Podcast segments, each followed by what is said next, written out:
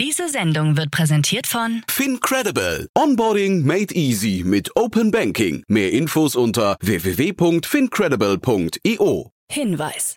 Startup Insider übernimmt keinerlei Haftung für die Richtigkeit börsenrelevanter und unternehmensbezogener Daten.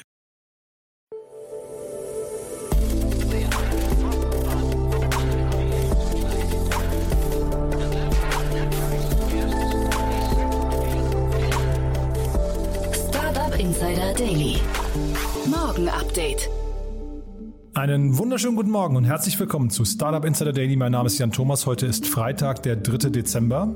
Ja, und das sind heute unsere Themen. Die EU möchte alle Bitcoin-Überweisungen nachverfolgen können. Knapp 80 Prozent des Onlinehandels finden inzwischen über Mobilgeräte statt. Der Payment-Anbieter Square hat sich in Block umbenannt. Und Europas Startups holen bei Mitarbeiterbeteiligungen gegenüber dem Silicon Valley auf. Heute bei uns zu Gast im Rahmen der Reihe Investments und Exits mal wieder Daniel Wild von Mountain Alliance und wir haben zwei richtig coole Themen besprochen. Eigentlich kann man sagen, wir haben fast über zwei Branchen gesprochen. Zum einen über die Reisebranche und zwar genauer gesagt über den Business Travel Bereich. Da gab es eine große Finanzierungsrunde, sehr spannend. Und dann haben wir gesprochen über ein Unternehmen, das Working Capital für kleinere Unternehmen zur Verfügung stellt. Und das klingt so ein bisschen nach einem Frontalangriff auf die Bankenwelt. Äh, ist ein Themenbereich, den haben wir hier schon öfters besprochen. Aber ja, wie gesagt, jetzt nochmal vor dem Hintergrund einer aktuellen Finanzierungsrunde. Wirklich sehr spannend. Und ja, ich finde es hochinteressant. Daniel hat das sehr gut analysiert. Kommt sofort nach den Nachrichten mit Anna Dressel. Kurz wie immer der Hinweis auf die weiteren Folgen heute und auch am Wochenende, denn wir haben auch ein vollgepacktes Wochenende vor uns. Zum einen nachher um 13 Uhr begrüßen wir Jonas Schneider. Er ist der CEO und Founder von Daedalus und das ist wirklich, ich würde sagen, Deep Tech as Deep Tech can be. Wir sprechen also über Robotik, wir sprechen über künstliche Intelligenz, wir sprechen über Industrie 4.0 und wir sprechen über virtuelle Fabriken, die in Windeseile aufgebaut werden. Ein total abgefahrenes Thema. Jonas war lange im Silicon Valley und das Unternehmen selbst sitzt in Karlsruhe, aber es gibt eine ziemlich konstante Brücke und einenWissenstransfer zum Silicon Valley und mich hat das Thema wirklich total abgeholt. Also wenn ich euch mal wieder eine Folge ans Herz legen möchte oder darf, dann wäre es auf jeden Fall diese.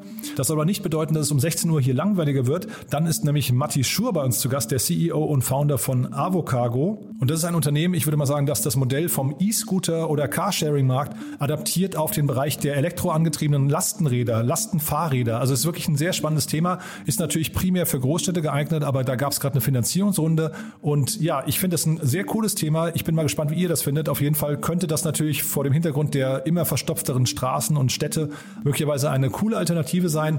Ich fand es auf jeden Fall super interessant. Bin mal gespannt, ob sich das durchsetzt. Aber die haben, wie gesagt, gerade eine Finanzierungsrunde abgeschlossen. Von daher, das sieht eigentlich ganz gut aus. Das dann, wie gesagt, um 16 Uhr. Kurz noch der Hinweis auf morgen. Am morgigen Samstag haben wir mal wieder einen Zusammenschnitt der besten Tool-Empfehlungen unserer Gäste. Ihr wisst ja, wir haben mit OMR Reviews gemeinsam eine Kooperation. Und äh, ja, wir begrüßen zum einen wieder Marvin Müller. Er hat noch mal kurz erzählt, worum es bei der Kooperation geht und auch worum es natürlich bei OMR Reviews geht. Weil dann haben wir noch mal zehn Antworten und dementsprechend auch zehn Tooltips unserer Gäste zusammengeschnitten. Wir haben gemerkt, das kommt richtig gut an und wir haben gemerkt, da steckt auch vor allem richtiger Mehrwert drin. Deswegen das morgen dann noch mal kompakt, so ich glaube in einer Viertelstunde ungefähr äh, zusammengestellt. Lohnt sich auf jeden Fall. Fall. Und dann am Sonntag nicht verpassen, Startup Insider Read Only. Ihr kennt ja unseren Bücherpodcast. Meine liebe Kollegin Annalena Kümpel begrüßt ja jeden Sonntag hier entweder Unternehmerinnen und Unternehmer, die Bücher geschrieben haben oder Autorinnen oder Autoren, die Bücher geschrieben haben, die sich an Unternehmerinnen und Unternehmer wenden. Ja, das ist am Sonntag natürlich wieder der Fall. Da ist dann Dietmar Hölscher zu Gast. Er ist der Inhaber von Firestarter Business und er hat ein Buch geschrieben zusammen mit 22 anderen Experten, die er zu Wort kommen lässt in diesem Buch. Das Buch heißt Digitale Revolution. Wie sieht unsere Zukunft aus? Wie wirst du Gewinner der radikalen Veränderung? Was wird der nächste Trend in der Produktion, im Handel oder im Beruf? Und das Ganze, wie gesagt, von 22 Experten, die ja mit wissenschaftlichem Hintergrund oder mit Business-Hintergrund antworten. Dementsprechend ein cooles Buch und ja, das dann, wie gesagt, am Sonntag hier mit meiner Kollegin Annalena Kümpel. So, damit genug der Vorrede. Jetzt, wie gesagt, die Nachricht mit Anna Dressel, danach dann Daniel Will von Mountain Alliance und vorher, wie immer, ganz kurz die Verbraucherhinweise. Werbung Hi, hier ist Nina, Content Managerin bei Startup Insider. Suchst du deine nächste große berufliche Herausforderung? Dann melde dich bei uns. Wir suchen aktiv nach neuen Teammitgliedern, die Startup Insider zum führenden Informationsmedium der deutschsprachigen Startup-Szene machen wollen. Aktuell suchen wir Sales Manager, Customer Success Manager, Finanzmanager sowie Werkstudenten in den Bereichen Sales, Product und Content. Aber auch wenn keine passende Stelle dabei ist, melde dich trotzdem bei uns. Wir suchen immer nach leidenschaftlichen Menschen, die mit Startup Insider Großes bewegen wollen. Also, um mehr zu erfahren und dich zu bewerben, geh jetzt ganz einfach auf startupinsider.de/slash insider. Startup Insider Daily.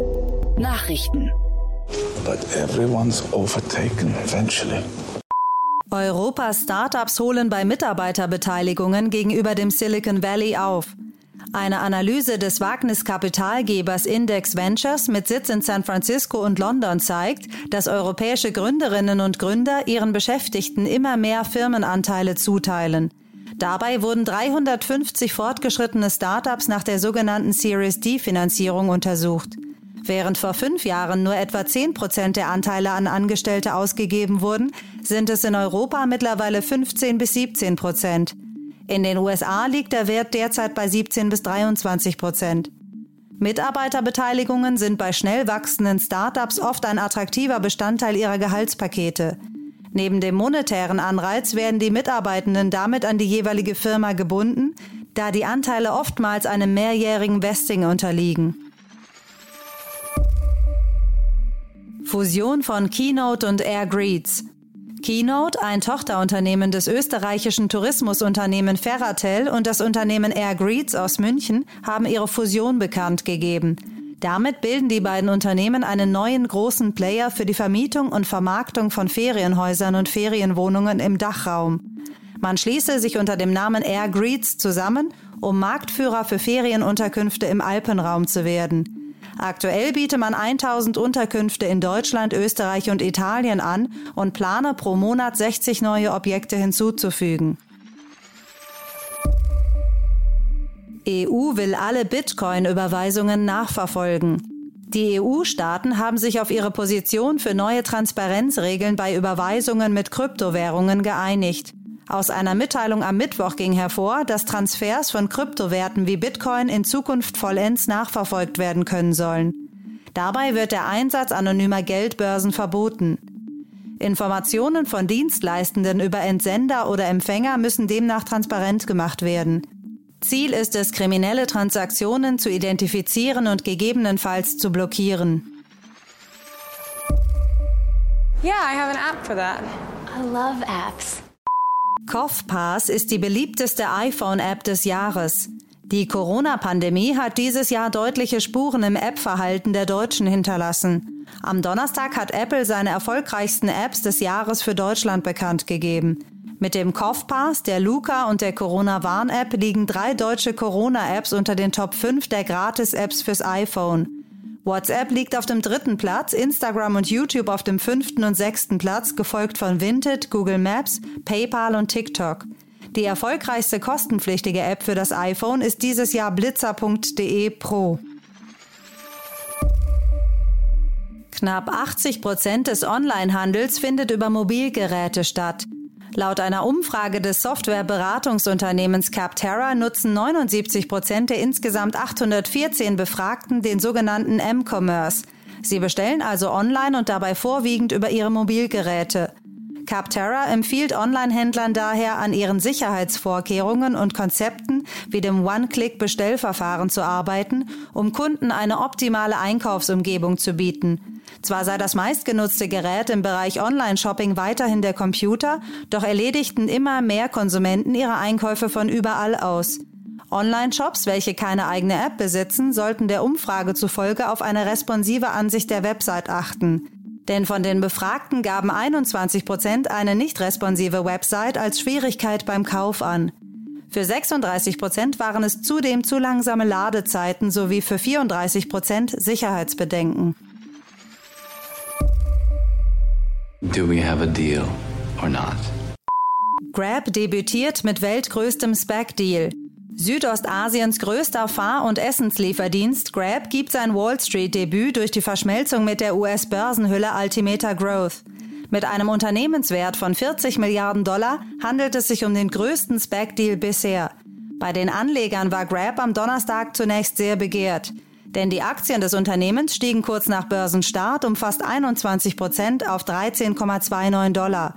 Im Verlauf sanken sie aber ebenso schnell wieder nach unten und notierten knapp 2 Prozent im Minus.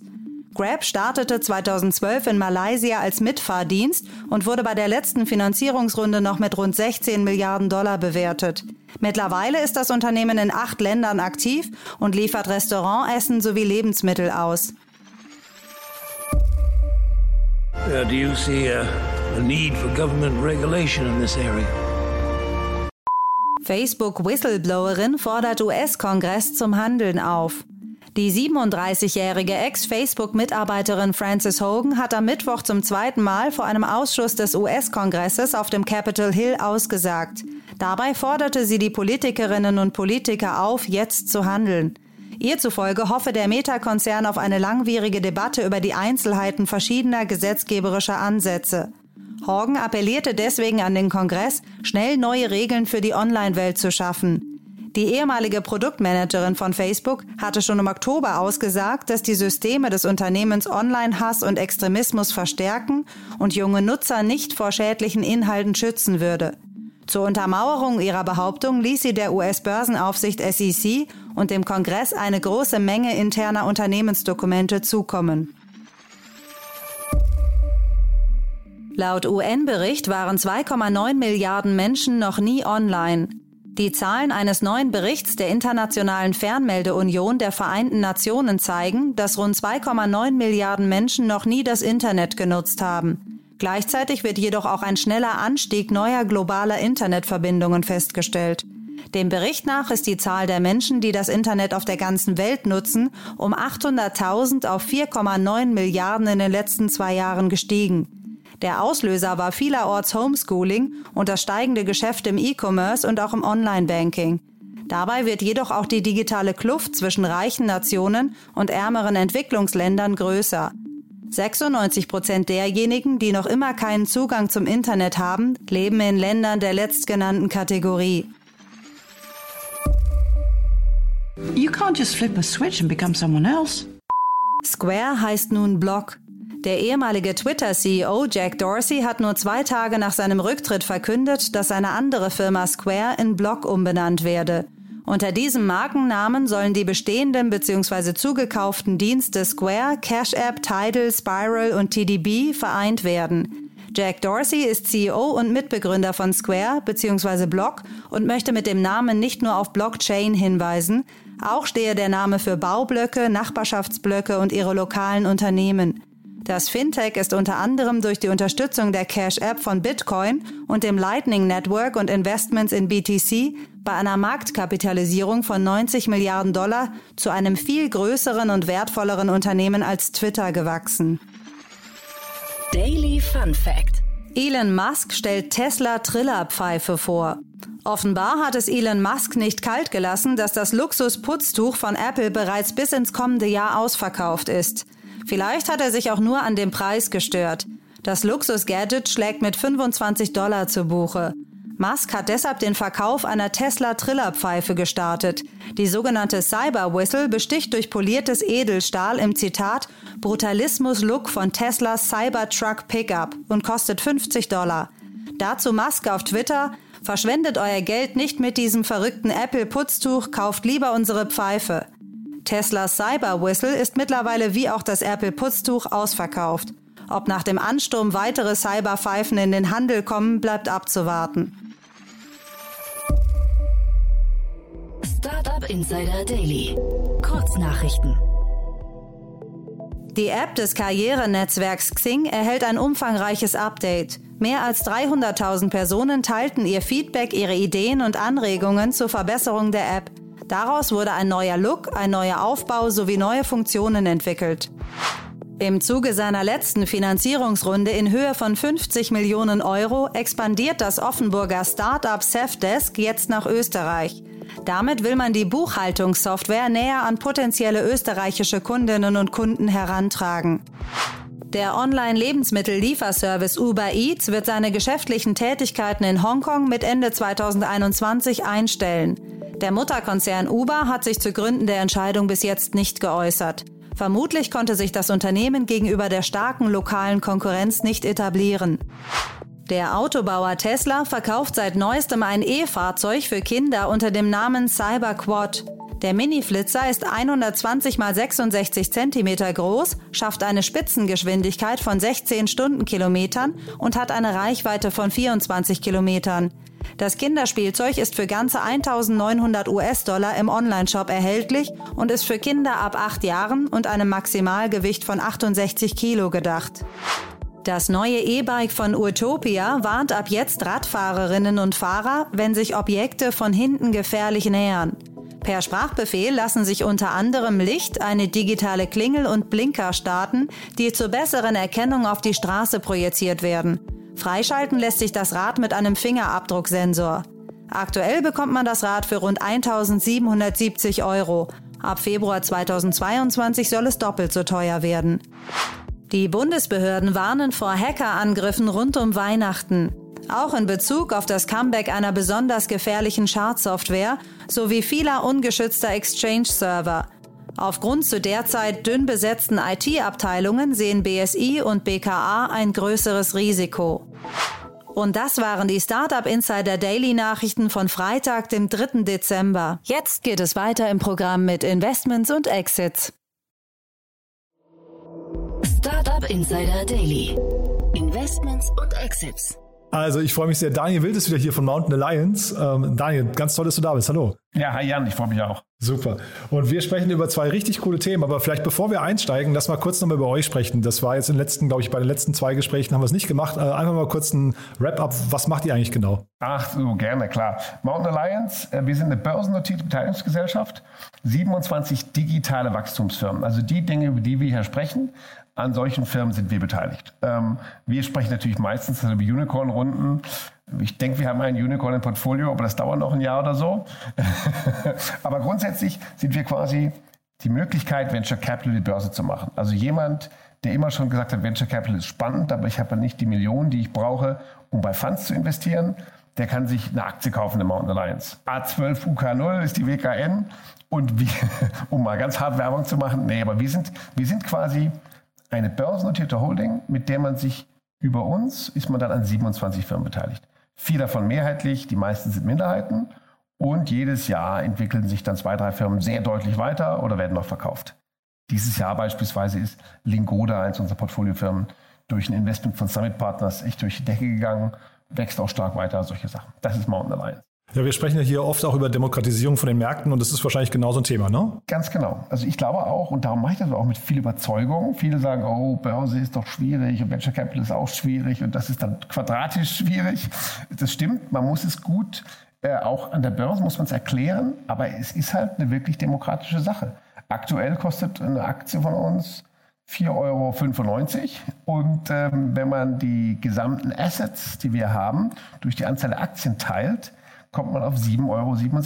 Man investiert also quasi mit einem aktuell 35-prozentigen oder mehr Discount auf unseren aktuellen NAV. Und man kann sich genau anschauen, was wir da drin haben. Lingoda, Moving Image, Exasol und so weiter. Und das ist halt eigentlich ein ganz transparentes und ganz spannendes Modell, um zu sagen, man will an der Wertschöpfung teilhaben, über die wir hier und du regelmäßig oder täglich äh, sprichst, nämlich Startups, die sich stark entwickeln und eben dann von 5 Millionen auf 50 Millionen auf 500 Millionen gehen. Und dann irgendwann an die Börse. Und wir sind halt als börsennotierte Holding an diesen privaten Companies beteiligt. Und es erklärt auch ein bisschen, warum wir beide oft über Börsenthemen sprechen. Heute nicht. Ne? Heute haben wir zwei Sachen, die haben noch nichts mit, also zumindest noch nichts mit der Börse zu tun. Aber vielleicht ein kurzer, kurzes Sneak Preview schon aufs nächste Mal. Wir haben gesagt, äh, wenn wir in zwei Wochen sprechen, machen wir mal so einen kurzen, ja, weiß nicht mal, Jahresrückblick, ne? wo wir mal einmal schauen, was ist in diesem Jahr eigentlich aus Startup-Sicht an der deutschen Börse passiert. Ne? Ganz genau. Da müssen wir echt drauf schauen. Wir haben ja spannende Diskussionen gehabt während Börsengängen oder Börsengänge, die dann abgesagt wurden und auch die gut oder schlecht gelaufen sind. Und ich glaube, da kann man zurückschauen. 2021 war ein wirklich ungewöhnliches Jahr und äh, da lohnt sich der Blick zurück. Und das war jetzt quasi die Sneak Preview. Jetzt machen wir den, äh, quasi den, das heutige Programm und das hat es ja auch in sich. Ähm, wir legen los mit einem, du hast gesagt, es ist nicht, also der Markt ist eigentlich schon durch, könnte man eigentlich sagen, oder würde man zumindest vermuten, ne? Genau, also wir, wir fangen mit einem Thema an, was ich ganz gut kenne, äh, auch als Investor und was ich eigentlich immer schon dachte, es ist schon verteilt, nämlich der Markt für Hotelbuchungen. Ganz konkret, hier geht es um Hotel Engine. Hotel Engine hat gerade in der Series B, ne, also auch in der, in der zweiten großen Runde, 65 Millionen Dollar eingesammelt und ist damit jetzt 1,3 Milliarden wert. Also mal wieder ein Unicorn. Neunfache Bewertung zur letzten Runde, die vor zwei Jahren stattgefunden hat. Das Interessante daran ist, was machen die? Die bieten Businesses, also Geschäftsreisenden, die Möglichkeit an, einfach und günstig Hotels zu buchen. Und ich meine, das ist verblüffend äh, einfach und die Idee ist auch irgendwie verblüffend alt. Also wenn ich mir das anschaue. So die ersten Tage des Internets eigentlich schon fast, ne? Äh, genau. Und ja. da muss man eben auch sagen, ähm, ich bin ja als, als, äh, als Tiburon, ähm, mit der Tiburon GmbH, bin ich Frühphaseninvestor seit 2001. Ja, das ist immer schon mein, meine private Business Angel Tätigkeit gewesen mit, mit ein, zwei Partnern. Und war damit auch einer der ersten Investoren oder in der Gruppe der ersten drei Investoren bei Trivago dabei. Und als wir bei Trivago eingestiegen sind, dachte ich auch, okay Jungs, der Markt ist eigentlich durch, aber ihr seid so ein tolles Team, da lege ich ein Ticket rein. Und die haben es fantastisch gemacht. Und der Markt war eigentlich voll. Damals gab es schon Booking und Expedia und Hotels.com und HRS gab es auch. Und die als äh, Trivago hat sich als Meta-Plattform draufgelegt und einen fantastischen Job gemacht mit irgendwann Verkauf an Expedia und dann Börsengang. Und wenn man sich jetzt da zurückschaut und sagt, okay, der Markt war damals voll, es gab einen neuen Take, so würde ich sagen, heute ist der Geschäftsreisendenmarkt, der ist eigentlich bedient. Aber die Jungs wachsen gewaltig schnell. Die sind im letzten Jahr 200 Prozent gewachsen. Das ja, das ist irre. Die haben jetzt 550.000 Mitglieder, einzelne Menschen und mehr als 40.000 Unternehmen, 700.000 Hotels. Also es ist schon beeindruckend. Wahrscheinlich ist es einfach mal wieder einfacher und besser gemacht als andere. Ja, ist ja, also mit Innovation ist es ja tatsächlich so ein bisschen wie mit der Zwiebel. Ne? Man schält immer weiter und es kommt immer wieder so neue Schichten, wo man halt denkt, oh, jetzt machen sie einen Tick besser als die Schicht davor. Und vielleicht, also wir kennen es ja jetzt, glaube ich, beide nur von außen. Ne? Du bist ja auch kein, kein Kunde von denen. Aber wahrscheinlich, wahrscheinlich gibt es irgendwelche Dinge, die halt eben dann genau diese Menge an Kunden anspricht und, und äh, ja, irgendwie zu, zu Dauerbuchern macht. Die sprechen, die bezeichnen sich ja selbst, glaube ich, das war Lodging Performance Network oder so, hatte ich, hatte ich irgendwo Ganz gelesen. Genau. Das Ganz fand genau. ich schon irgendwie ein, ein, einen richtig genau. cool ausgeklügelten Marketing. Äh, Begriff. Ne? Äh, genau, und, und anscheinend, ich meine, ihr wichtigstes Ding ist natürlich günstige Preise für Übernachtung. Okay, das ist Klassik. Aber ich glaube, die haben auch glaub, quasi Tools integriert und da entwickeln sie auch eben weiter, um jetzt Dinge zu machen wie einfache Abrechnungen. Man hat ja dann auch tausend Spesen und, und Rechnungen und so. Natürlich kann man sich vorstellen, dass das alles einfach ist. Ne? Weil wenn ich heute irgendwie ein Hotel buche, über Trivago natürlich und dann bei Booking lande und dann zahle, dann bin ich am Hotel dann kriege ich irgendwie eine Rechnung, aber ich hatte es vorher schon bezahlt. Also man kann sich schon vorstellen, dass das einfacher wird, gerade für die Geschäftsreisen in der Abrechnung mit Steuer und so weiter. Dennoch muss man sagen, ähm, hätte man gedacht, der Markt ist voll. Und hinzu kommt natürlich, und klar, das, also diese Runde ist wahrscheinlich vor kurzer Zeit geschlossen, aber aus unserer Sicht jetzt des Gesprächs heute kam heute die Meldung raus, dass TUI die Geschäftsreisendensparte schließen will.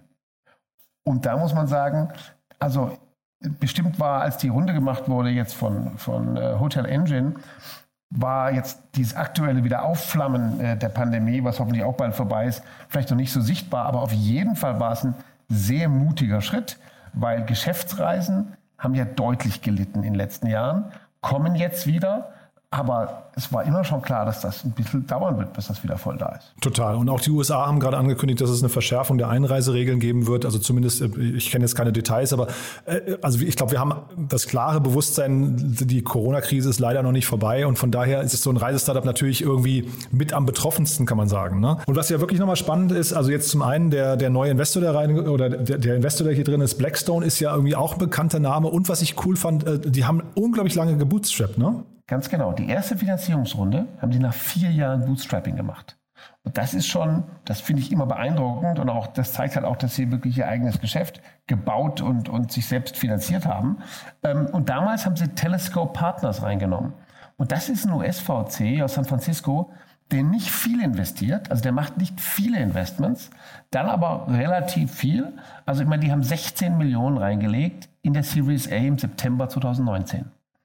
Und jetzt zwei Jahre später ist die Bewertung 9x und wie du gesagt hast, ist Blackstone mit reingekommen und 65 Millionen sind geflossen. Und meinst du, man kann aus diesen Kunden, die die haben, noch mehr, also jetzt äh, Stichwort äh, Cross-Selling, also nicht, nicht Upselling, sondern Cross-Selling vor allem, kann man da in andere Märkte noch reingehen? Ich sage jetzt mal, wenn man im Business Travel ist, könnte sein, ich weiß nicht, einfach mal Koffer ne, zum Beispiel oder Limousinen-Service oder solche Geschichten. Sind das Dinge, die da vielleicht noch andocken können, weil man so ein klares Kundenprofil hat? Ja, absolut. Ich glaube, die machen vor allen Dingen eben vieles zur Vereinfachung, ähm, eben sowohl digital als auch mit Sicherheit, wenn sie dann da Sachen anschließen können, wie entweder Abrechnungen oder Mietwegen oder andere Themen. Ich bin sicher, dass sie da sehr viel drauf aufbauen. Und wirklich, das Wachstum mit 200 Prozent und den 550.000 Mitgliedern ist halt ein Brett. Also äh, zeigt, äh, auch wenn man denkt, ein Markt ist zu, vielleicht gibt es ja doch immer noch Opportunities. Ne?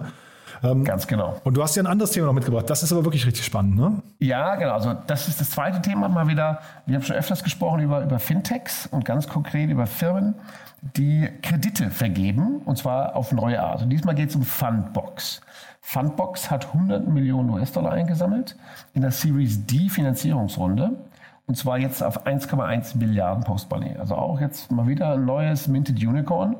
Interessant ist, da war früher schon oder schon länger drin Allianz X, die haben auch nachgelegt. Und jetzt sind aber als Lead-Investoren reingegangen der Healthcare of Ontario Pension Plan. Und das, das ist deswegen so interessant, weil das ein weiterer Trend ist, den wir beobachten, den wir auch schon besprochen haben. Immer konservativere Investoren gehen in ursprünglich Venture, klassische Venture Capital Investitionen mit rein. Ja, weil sie das A für sich brauchen und B verstanden haben, das funktioniert. Und weil das vielleicht auch ein Modell ist, wo die sagen, okay, da können wir schon sehen, dass es funktioniert.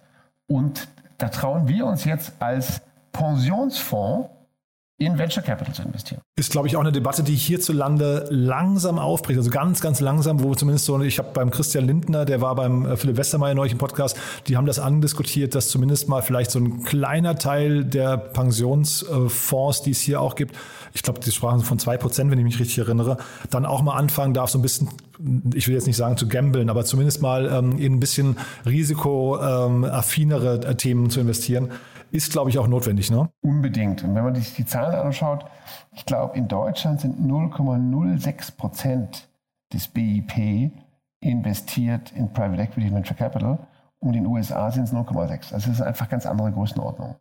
Und klar ist, mit festverzinslichen Wertpapieren werden die zukünftigen Pensionsansprüche nicht finanzierbar sein.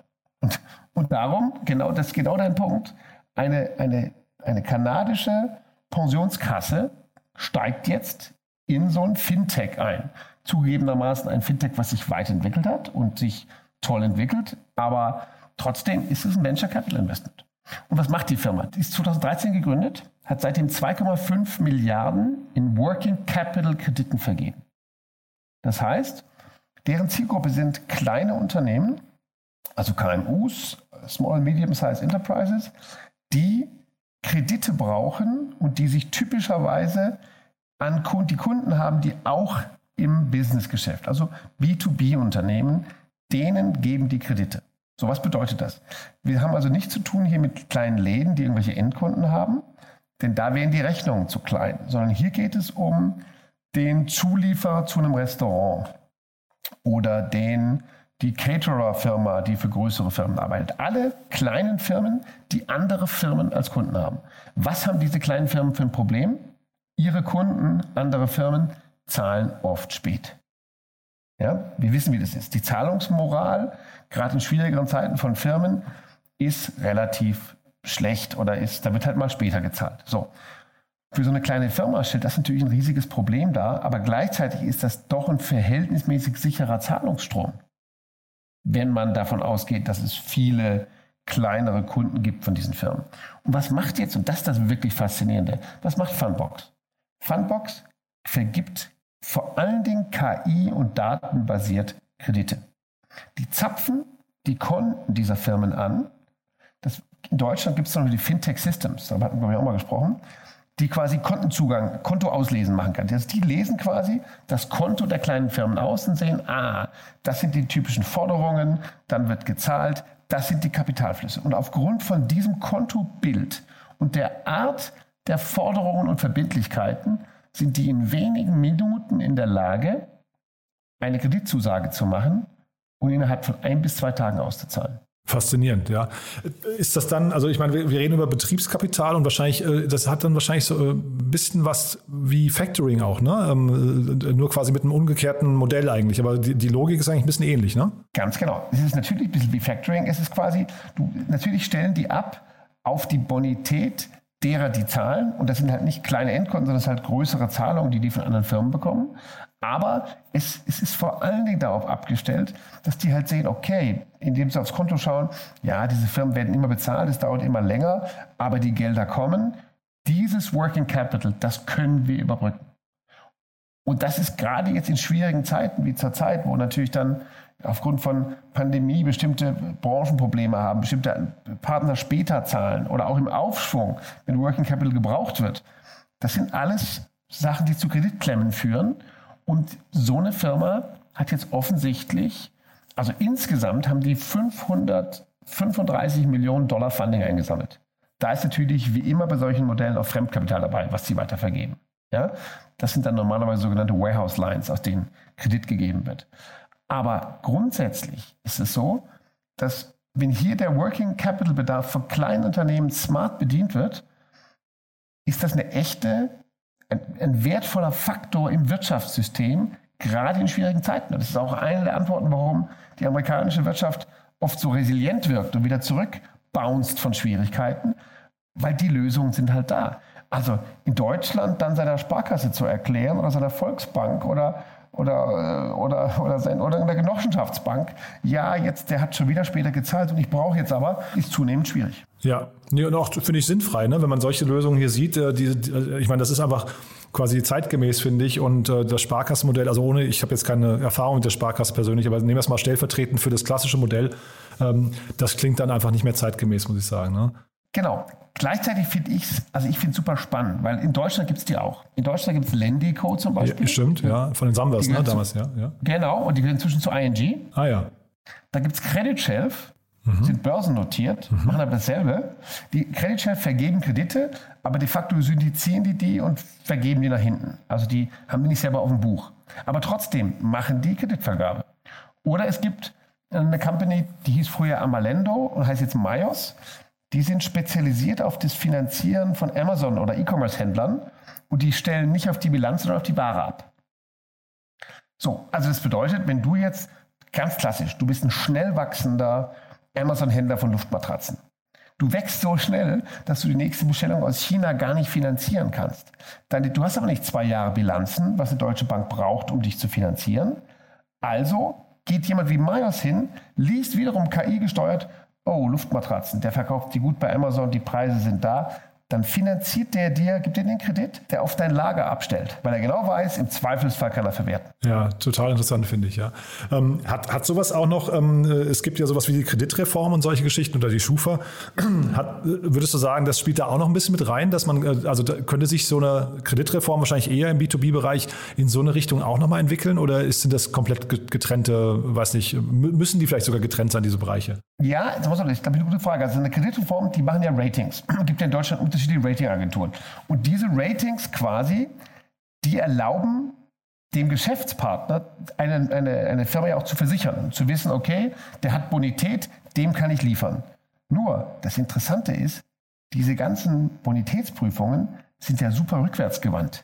Die lassen sich dann den letzten Jahresabschluss zeigen. Oder vielleicht ist man irgendwie, keine Ahnung, eine BWA von irgendwann. Aber diese ganzen neuen Modelle, die da zu uns rüberschwappen aus den USA, die es in Deutschland auch schon gibt, die sind ja nach vorne gewandt oder die stellen nicht auf irgendeinen Abschluss ab, sondern die stellen ab auf aktuelle Zahlungsströme im Konto oder bisheriges Zahlungsverhalten äh, der, der Schuldner oder anderer. Und, und das, also für mich ist das super spannend, weil ich sehe im Augenblick, dass die klassische deutsche Bankenlandschaft Und der hat der deutsche Mittelstand viel zu verdanken. Ja? Also unsere deutschen Mittelständler sind aufgebaut worden auf dem Hausbankprinzip.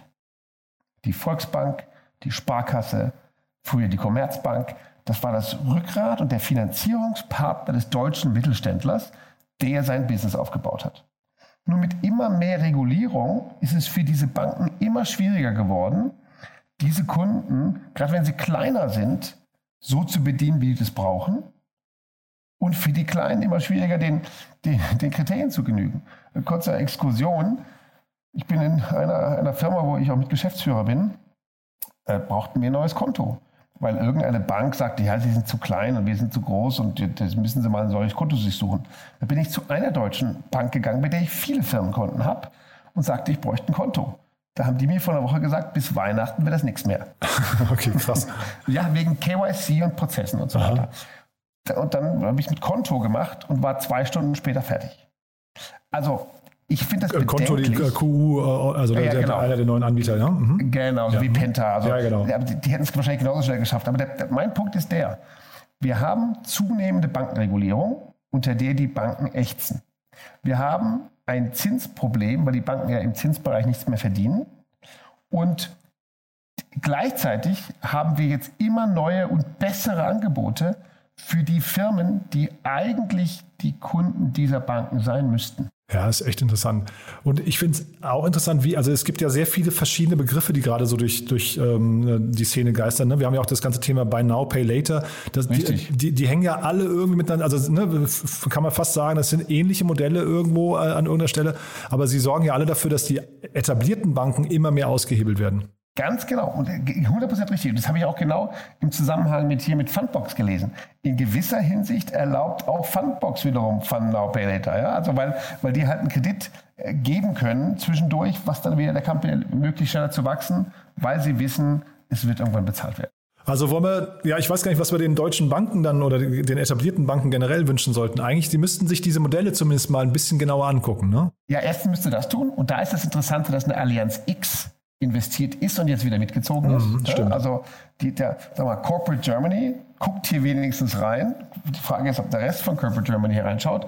Aber was man wirklich für die deutschen Banken sehen muss, ist, irgendwie muss das Problem gelöst werden, dass unsere klassische Bankenlandschaft, der wir auch viel zu verdanken haben, bei der Geschwindigkeit der Entwicklung und der zunehmenden Regulierung meiner Ansicht nach nicht mehr mitkommt. Und entweder wird das, wird das ganze Geschäft in Zukunft von diesen Neobanken gemacht, ist ja auch cool nach der letzten Erfahrung, aber es gibt, ich weiß das auch genau von vielen Unternehmern, die mögen halt doch ihren verständnisvollen Bankenansprechpartner und das, das haben diese ganzen Banken klassisch geliefert.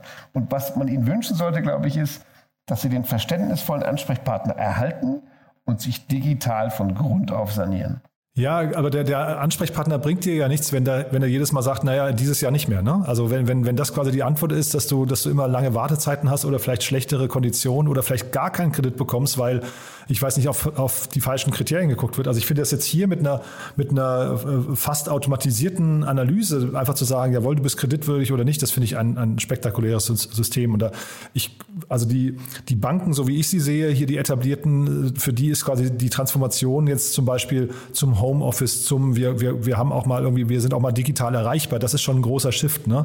Aber jetzt zu sagen, wir kommen hier mit, mit äh, weiß nicht, mit der nächsten oder übernächsten Generation von, von Herausforderern zurecht, das, das sehe ich einfach nicht. Ja. Sehe ich genauso. Und nur gleichzeitig ist es so, der Ansprechpartner, den brauchen wir natürlich nicht beim Konto eröffnen. Ne? wenn du an, die klassischen, an den klassischen Mittelständler denkst, der halt dann doch mal bei seinem Firmenkundenbetreuer die Linie ein bisschen erweitern konnte und damit durchkam. Ja? Das ist quasi dieses verständnisvolle Ansprechpartner Hausbankenprinzip. Wenn das aber nicht mehr funktioniert, weil sie mit ihren ganzen Regularien nicht mehr klarkommen und auf der anderen Seite die KI-gesteuerten Jungs innerhalb von zwei Stunden könnten Eröffnung und Kreditentscheidungen treffen, ja, dann würde ich sagen, warm anziehen. Gut, aber wir, wir sind nicht pessimistisch. Wir glauben ja, wir, wir sind ja eigentlich grund, grundlegend äh, optimistisch bei der ganzen Sache.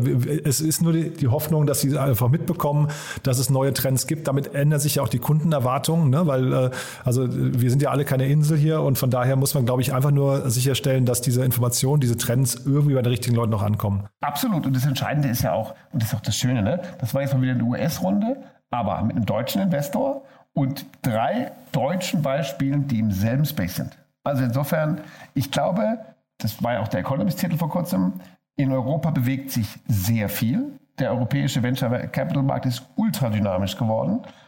Und, ähm, und hier entstehen die Dinger. Und die Banken müssen halt gucken, ob sie entweder aufholen oder sich rechtzeitig die richtigen Sachen kaufen, wie ING, Lendico. Genau. Und ich glaube, wir machen ja hier, wir, wir wollen ja einfach nur positiven Druck hier auch machen. Ne? Das ist ja gar nicht, wir wollen es gar nicht so schwarz malen, sondern wir wollen ja einfach nur an, anfeuern, damit hier eben Bewegung reinkommt. Ich glaube, so muss man unsere Rolle eher verstehen. Ne? Sehe ich, sehe ich ganz genauso. Cool, Daniel. Du, dann freue ich mich aufs nächste Mal. Also vielen Dank erstmal für heute, aber ich freue mich aufs nächste Mal, wenn wir da unseren Börsen-Recap machen. Das wird, glaube ich, auch nochmal hoch, hochgradig spannend.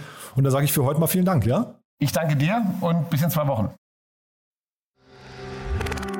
Werbung Hi, hier ist Moritz, Marketing und Growth Manager bei Startup Insider. Wenn du über die verschiedensten Themen immer auf dem neuesten Stand sein möchtest, dann empfehle ich dir auf jeden Fall unsere Newsletter auszuprobieren. Von unserem täglichen Morning Briefing Startup Insider Daily zu unseren themenspezifischen Newslettern wie Krypto und Web3, Investments und Exits oder KI Kompakt bist du mit unseren Newslettern immer top informiert. Falls du interessiert bist, kannst du dich jetzt ganz einfach kostenlos anmelden und zwar unter startupinsider.de/slash insider.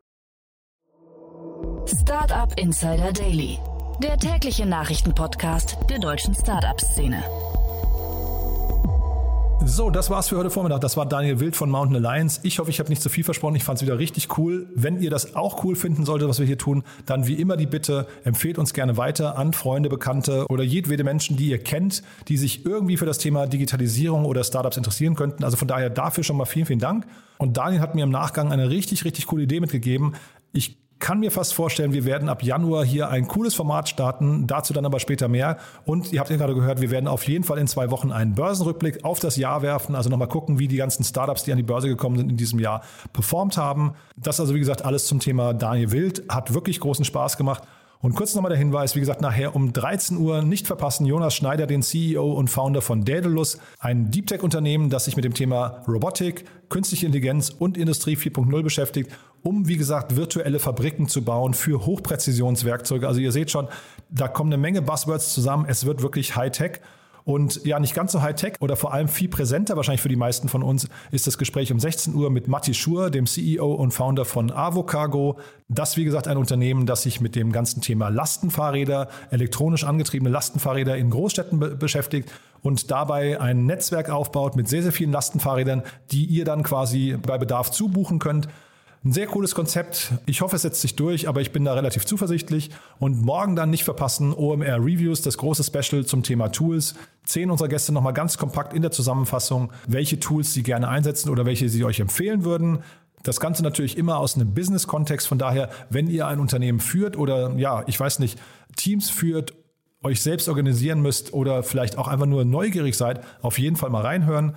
Und dann am Sonntag nicht verpassen, Read Only, der Bücherpodcast von Startup Insider. Da dann, wie gesagt, Annalena Kümpel im Gespräch mit Dietmar Hölscher, dem Inhaber von Fire Startup Business, über das Buch Digitale Revolution. Wie sieht unsere Zukunft aus? Das Ganze dann, wie gesagt, mit 22 Expertenbeiträgen. Auch sehr, sehr spannend. So, damit vielen Dank. Falls wir uns nicht mehr wiederhören sollten, ein schönes Wochenende schon mal. Oder ja, ansonsten, wie gesagt, um 13 Uhr nicht verpassen, 16 Uhr nicht verpassen, morgen und Sonntag. Also ein fulminantes Feuerwerk an tollen Sendungen, die auf euch warten. Bis dahin, alles Gute. Ciao, ciao. Diese Sendung wurde präsentiert von Fincredible. Onboarding made easy mit Open Banking. Mehr Infos unter www.fincredible.io.